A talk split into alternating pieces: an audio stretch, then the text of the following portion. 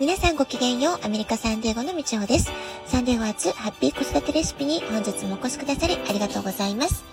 みんな違ってみんないい。ママが笑顔なら子供も笑顔。子育てで悩んでることの解決のヒントが聞けてほっとする。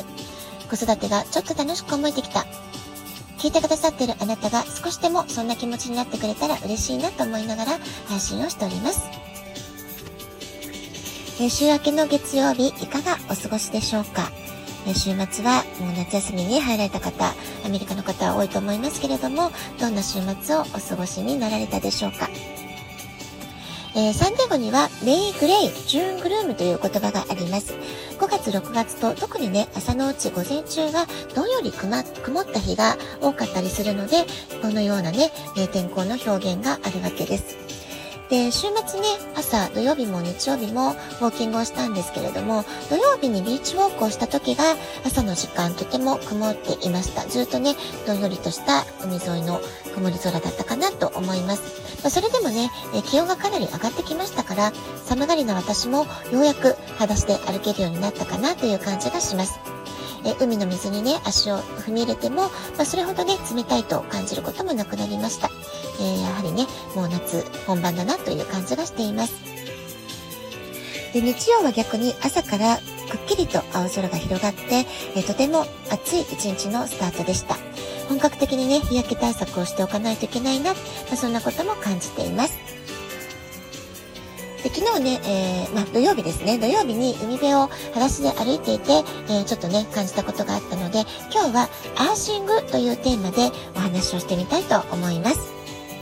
えー、毎日スマホやパソコン付けでお仕事をしている方多いんじゃないかなと思います。そんなね、えテクノロジーの、えーツールに埋もれている、そんな毎日を過ごしている私たち現代人は、意識的に自然の中で過ごす時間を確保する。これね、実はとっても大切なことなんですよね。健康管理上、えー、もうマストになってくるんじゃないかなと思います。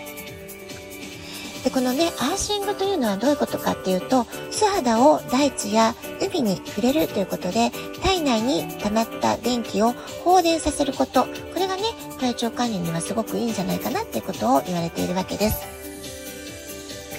地球に触れる、大地のエネルギーに触れるアーシング。これをね、継続的に行うことで、疲労回復を早めたりですとか、ポジティブな思考をもたらす効果があったり、そういうね、研究結果がもうすでに報告されているそうです。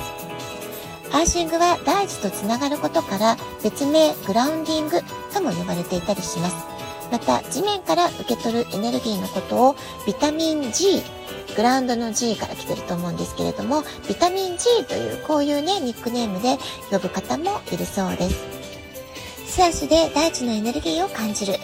大地にゆったりと寝そべってみる。海や川で泳ぐ。このように自然の中で、えー、子供のようにね、遊ぶ、過ごす。まあ、こういうイメージが大事かなと思います。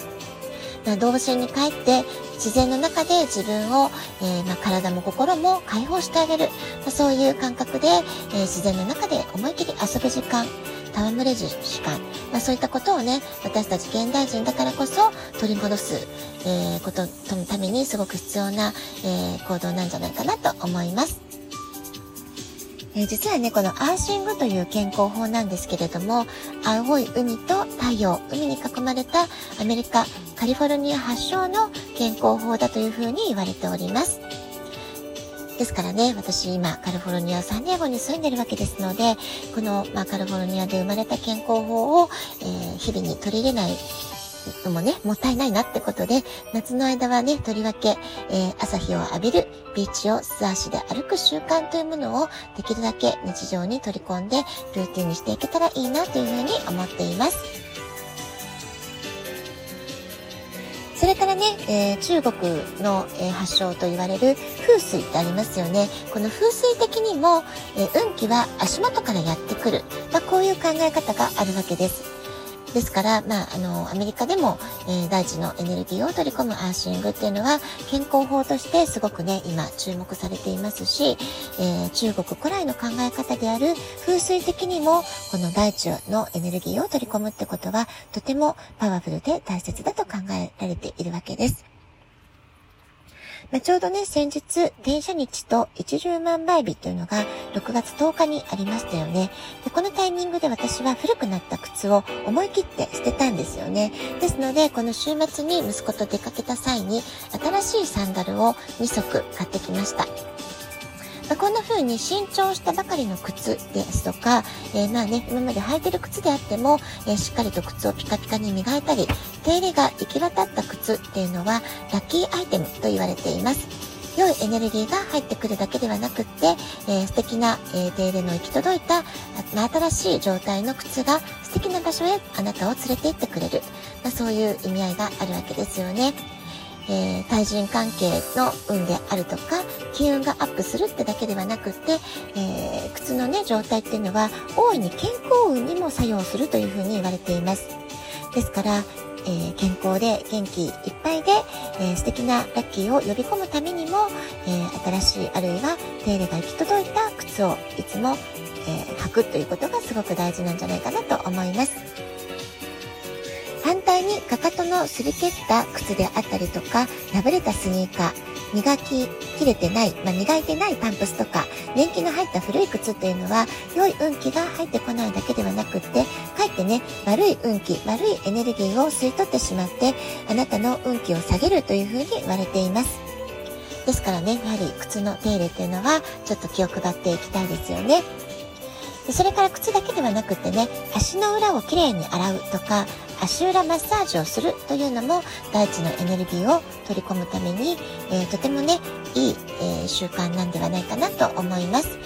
えー、グラウンディングをして、え